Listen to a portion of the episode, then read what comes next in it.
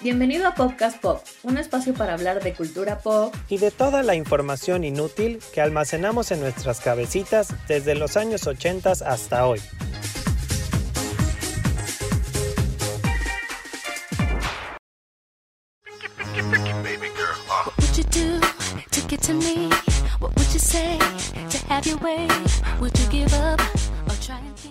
Están todos? Bienvenidos a Podcast Pop. Yo soy Piti. Estoy haciendo este capítulo junto con Ingo. ¿Cómo estás, Ingo? Hola, Piti. Hola a todos nuestros queridos podcasters.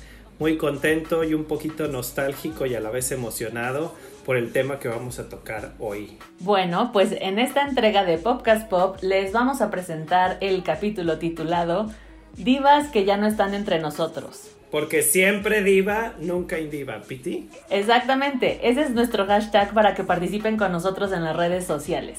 Siempre diva, nunca indiva. A nuestros podcasters les recordamos que hacemos una pregunta en las stories de Instagram el miércoles relacionada con el capítulo que sale cada martes. Si ya no encuentran la pregunta, pueden dejar sus comentarios en la foto más reciente que posteamos y les recordamos que estamos como arroba podcastpop en Twitter, Instagram y en Facebook como Podcast Pop. Y bueno, ya entrando en materia, Piti y yo decidimos hablar de estas divas, pero quisiéramos aclarar antes que nada a qué nos referimos como divas. No es precisamente diva por lo por el cómo lucen, sino porque nosotros consideramos que han sido parteaguas en nuestras vidas y admiramos muchísimo lo que han hecho musicalmente. Así es.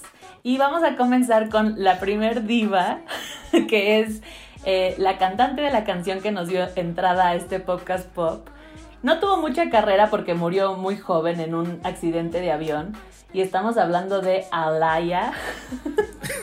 Eh, muchos la recordarán porque Missy Elliott la sacaba en sus chamarras y en los cofres de los coches que salían en sus videos ahí salía como un graffiti de ella. Era una cantante de rhythm and blues, actriz. Y es muy curioso porque cuando estábamos haciendo la selección de estas divas que ya no están con nosotros, Pete y yo al mismo tiempo dijimos lo de la chamarra de Missy Elliott porque en realidad pues no nos acordamos de quién era Alaya o qué cantaba, perdónenos si es que para algunos de ustedes es una institución del rhythm and blues, Sí es verdad que tuvo una gran carrera en cuanto a ventas, porque vendió millones de discos. Y, pero sí, o sea, Missy Elliott poco menos que ya habían pasado cinco años y ella seguía saliendo en sus videos y en los MTV Awards con su chamarra de Alaya, entonces creo que estaba un poco obsesionada con esta mujer.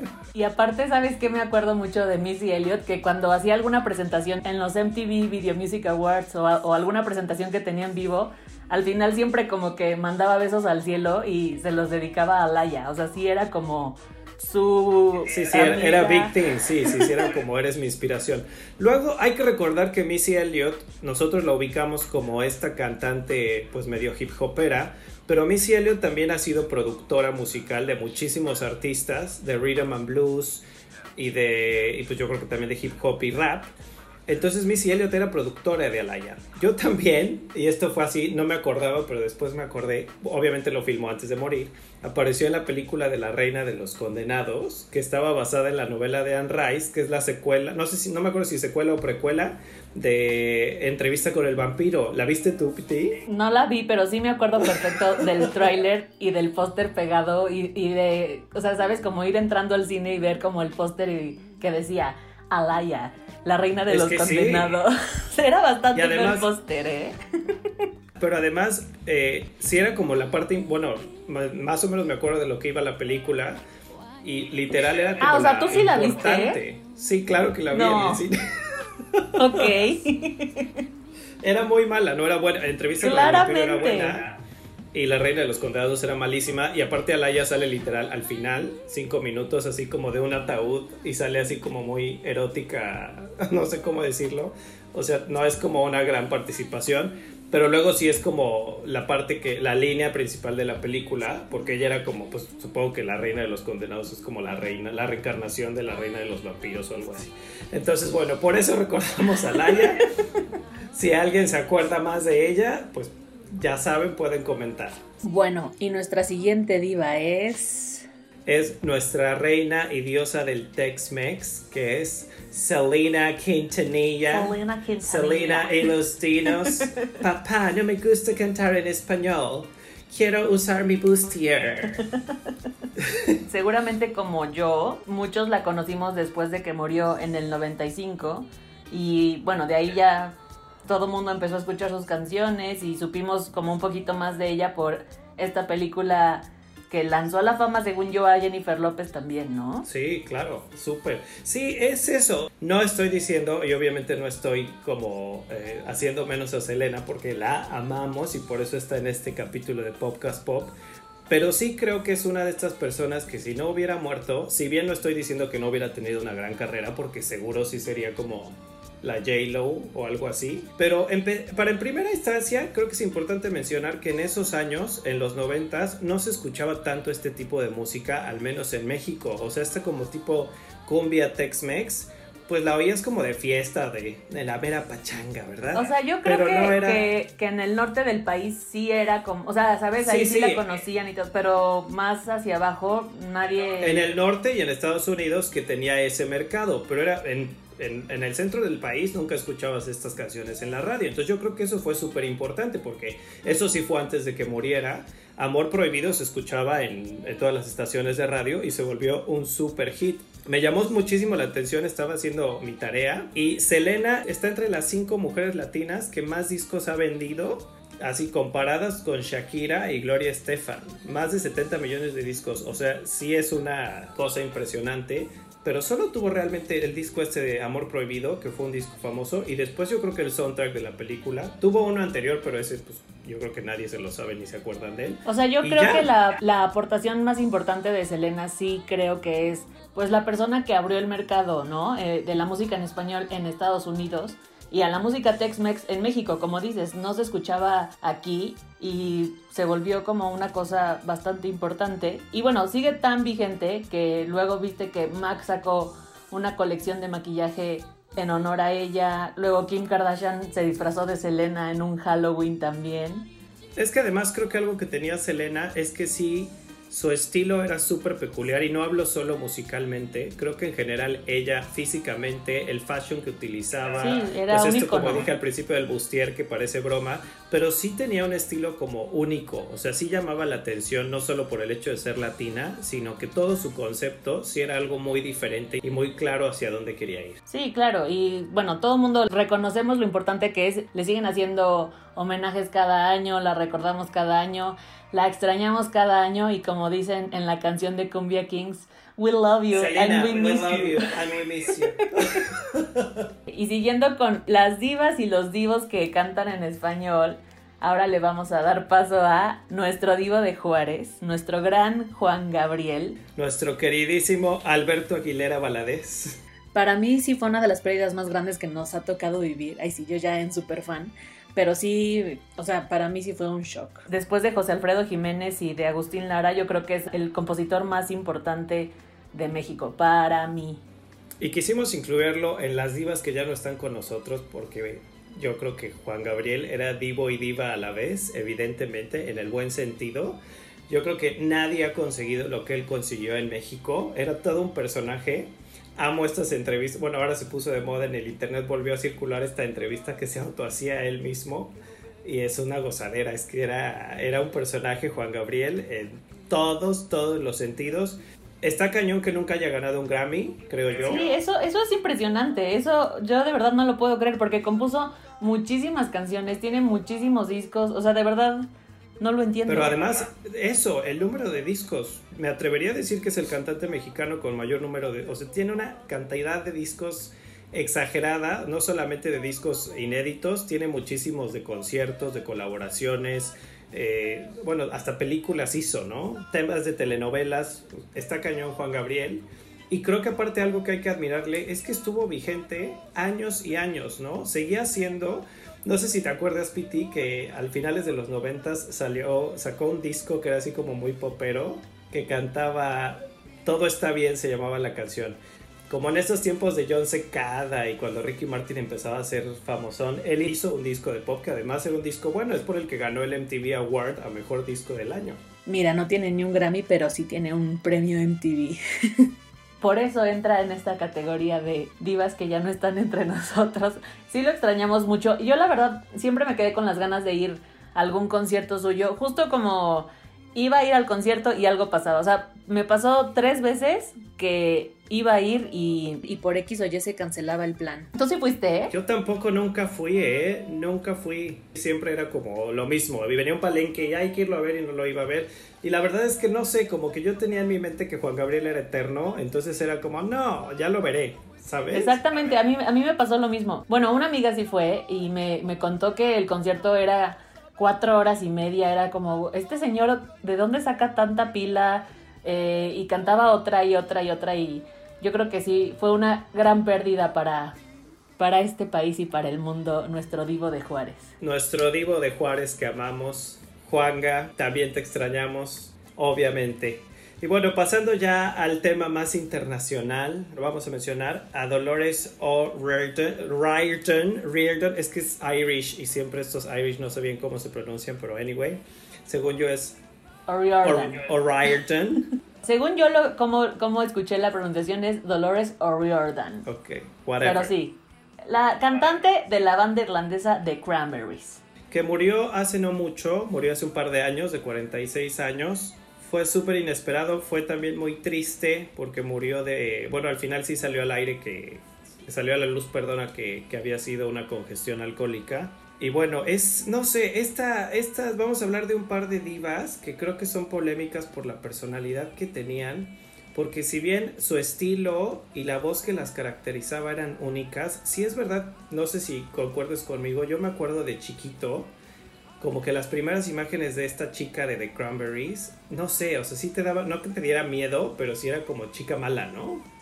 Yo me acuerdo muchísimo, creo que de los primeros recuerdos que tengo de MTV es ver el video de Promises, este video que están como en el oeste embrujado, que como ya lo hemos dicho antes, yo soy una miedosa y este video recuerdo que me generó miedo, pero no podía dejar de verlo y bueno, no existe nadie como ella, como dices, parecía enojada en Promises, por ejemplo, pero siguiente canción era Just My Imagination o Animal Instinct o algo así como súper feliz. Y pues eso, ella podía cantar todo y todo le salía increíble. Yo de esos tiempos me acuerdo muchísimo de un video que se llamaba Salvation, que estaba así súper loco y era, era como un video como muy potente, lleno de color, pero a la vez como agresivo. Entonces, no sé, es lo que, obvio, súper talentosa, pero tenías esta imagen, pues sí, como de una chica ruda, como que estaba enojada, ¿no? Todo el tiempo, así como con la vida, pero a la vez, eh, como dices tú, sacaba de repente Dreams, que por cierto Dreams es mi canción favorita de, The Cranberries. Y es una canción súper bonita, súper emotiva, como súper llegadora, ¿no? Tiene Linger también y... Y Just My Imagination. Ese video era como súper cursi, o sea, era como todo lo contrario a la imagen que proyectaba, ¿no? Es que creo que al final, ya en la última etapa de Cranberries, se fueron más por este lado, como descubrieron que la vida cursi era también bonita, porque sus primeros dos discos sí eran más bien, pues era esta onda punk, ¿no? Que estaban de moda todos estos grupos tipo Smashing Pumpkins, entonces estaba como cool estar, eh, ser rudo. Entonces yo creo que después descubrieron que la vida color de rosa también, también era muy bonita. Intentó hacer una carrera como solista, que yo obviamente compré el disco, claro pero era más bien, no que fuera malo, pero era aburrido el disco, no era, a mí no me gustó nada. Yo tengo una amiga que fue al concierto de ella solista y dicen que sí cantó como muchísimo de Cranberries y cuando cantaba las canciones de su disco de solista era como pues todo el mundo sentado viendo así como, ah, queremos ya que cantes más de The Cranberries. Es de las bandas que me hubiera gustado ir a algún concierto de ellos. Yo te, tengo que decirte que tengo un drama muy grande con The Cranberries porque vinieron a México, a Cancún, y la primera vez yo compré el boleto, pero fue cuando canceló la gira porque tenía un problema en la espalda, no sé si te acuerdas, que como que sonó mucho eso, y lo reprogramaron, no sé si el concierto era en noviembre, lo reprogramaron para febrero del siguiente año, y yo la verdad es que dije, ay no, yo creo que lo van a cancelar, entonces pedí reembolso del boleto, y ya no quise cambiarlo para febrero porque dije, ay seguro lo van a cancelar. No solo no lo cancelan, sino que se nos muere a los ocho meses. Bueno. No. sí. No, no, fue tristísimo. Aparte, eh, a mí me gustaría comentar de ella, fue aparte de, de todo este símbolo en la música, hizo cosas bien importantes, fue de las primeras eh, artistas que declararon que había sufrido abuso sexual cuando era muy chica, entonces como que hizo una campaña para que denunciaras acerca de eso. Fue también una de las primeras que así como que hizo Come Clean de que era bipolar y que tenía un trastorno. Entonces sí empezamos a conocer un poco más de ella, que era una persona normal. Como todos, una persona muy normal. Y de hecho mucha gente dice que a raíz de este eh, trastorno de bipolaridad, pues pudo haber sido que, que haya muerto. Te extrañamos, Dolores. Te extrañamos. Y continuando con divas internacionales, vamos a hablar de Marie Friedrichson, la cantante de Roxette, junto a Par Gessle. Bueno, Roxette es una banda sueca que personalmente es de mis bandas favoritas, ochenteras, noventeras. No sé si te acuerdas, Piti, pero yo pude ir a uno de los últimos conciertos en la gira de 30 años de aniversario. Estaba yo en España y fui a Madrid a verlos en el 2015 obviamente sin saber que, que, esa gira la iban a cancelar. Pero que ya, ya cuando salió del escenario ya iba medio, bueno, como muy cansada, ¿no? Muy agotada. Fue un concierto súper diferente porque si bien los fans de Roxette sabíamos que había tenido, pues tuvo una cuestión de un tumor cerebral a principios de los 2000 y por eso como que dejaron de hacer porque estaban súper fuertes eh, Roxette todos los 90 a la gente que no los ubique así tal cual por favor métanse ahora mismo a Spotify y pongan como una playlist de Roxette y les puedo afirmar y asegurar que por lo menos 5 o 6 canciones de ellos se saben perfectamente, te sabes la tonadita. Tal vez mucha gente no ubica exactamente qué canciones son pero a mí sí se me hace. Tuvieron hasta un disco en español en los noventas de baladas pop. ¿Te acuerdas la de Un día sin ti? Sí, me acuerdo de esas canciones. Es una eternidad. El concierto fue un muy buen concierto, pero con un inicio extraño. Porque literal la sacaban cargando, o sea, y la sentaban en un banquito. Y entonces todo el concierto se la pasaba sentada en el banquito. Y sí, la verdad, al principio como en shock, así de Dios mío, o sea, no va a aguantar el concierto.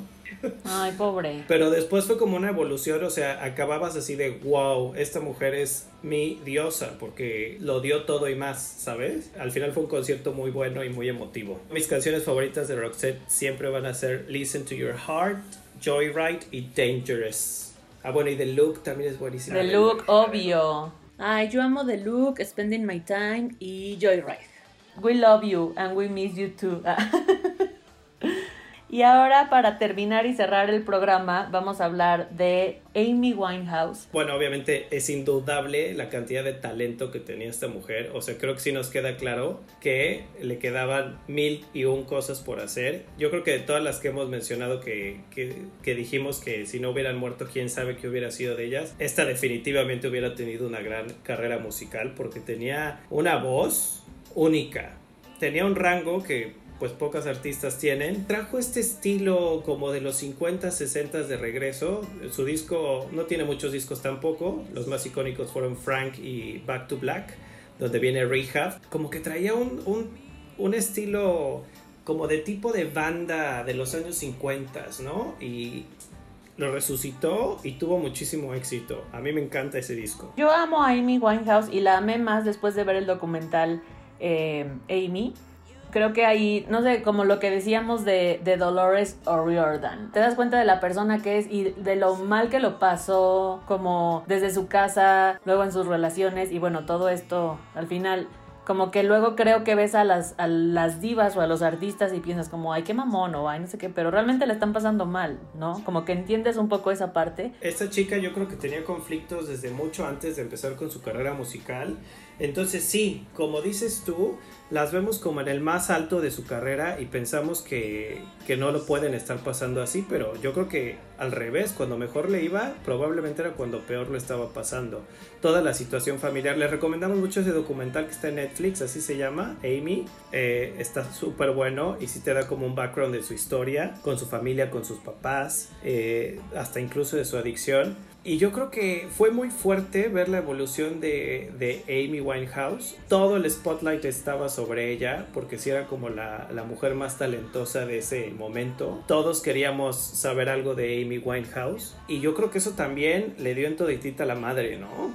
Fue la mezcla de todo. Y también yo creo que todo lo que vivió en su casa, en su vida amorosa. No sé, si es una persona que yo acabé de ver ese documental y la admiraba y la terminé admirando más. Pues tenía problemas de ansiedad, tenía también un poco de trastorno de bipolaridad. Creo que es un buen ejemplo para decir, pues existe gente que tiene estas situaciones, entonces no está mal tener ansiedad, no está mal tener una adicción si la detectas a tiempo y la tratas. Creo que es el ejemplo más claro de no importa qué tan alto puedes estar o qué tan bien te puede estar yendo, estas cosas en realidad si no las tratas, si no les das la atención necesaria, pues sí te pueden destruir completamente. Era súper triste, nunca se me va a olvidar imágenes de uno de sus últimos conciertos que empezaron a circular en TMC y esto, imágenes de ese concierto que salía completamente borracha y que la gente ya abuchando a Amy Winehouse. Y no estamos hablando de una cantante que tuvo su disco exitoso y 10 años después en la decadencia intentó hacer una gira del reencuentro o algo así. O sea, estamos hablando de una, de una cantante que estaba en el top de su carrera y que tenía muchísimos proyectos a futuro y era súper triste, a mí me parecía triste porque pues claro, la gente empezaba como a burlarse y demás, que es, les, nos encanta a veces como vanaglorarnos de lo mal que le va a la gente, pero a mí siempre me pareció muy triste ver cómo se veía al final. Como dato curioso, yo no sabía eso, bueno, escuché pero yo pensé que ya lo habían cancelado. No sé si tú sabías, Piti, y nuestros podcasters también, que el papá de Amy Winehouse ya después anunció hace un par de años una gira de Amy Winehouse en la que Amy iba a ser un holograma. Ah, sí, lo recuerdo, es verdad, pero fue como, ay señor, no sea ridículo y deje de explotar a, a su hija. Pero a mí me resulta muy fuerte y luego una gira, ¿no? Ni siquiera es como que bueno, haremos un evento especial y saldrá, no sé, en cadena de televisión o algo. Según el señor, que todos los fondos recaudados iban a ir hacia la fundación de Amy Winehouse, que justo trata a adolescentes con adicciones. Pero obviamente yo creo que ahí estaba un business más que claro. Y fue también la única mujer británica que ganó 5 Grammys en una misma premiación. ¡Uy! ¡Qué talentosa y grande era Amy Winehouse! Sí, hasta entonces, porque creo que ahora, no, supongo que Adele tal vez ya le ganó, pero en ese entonces fue la primera mujer británica que había ganado eh, cinco Grammys en una sola noche. Pues este fue nuestro capítulo de hoy. Muchas gracias a todos por escucharnos. Les recordamos nuestras redes sociales arroba popcastpop. Les pedimos que si les gusta este podcast lo compartan. Díganos si tienen otra diva a la que echen de menos y les gustaría eh, que no se hubiera ido en este concepto de divas chingonas. Muchas gracias y pues nos vemos pronto. Gracias Ingo, chao. Bye.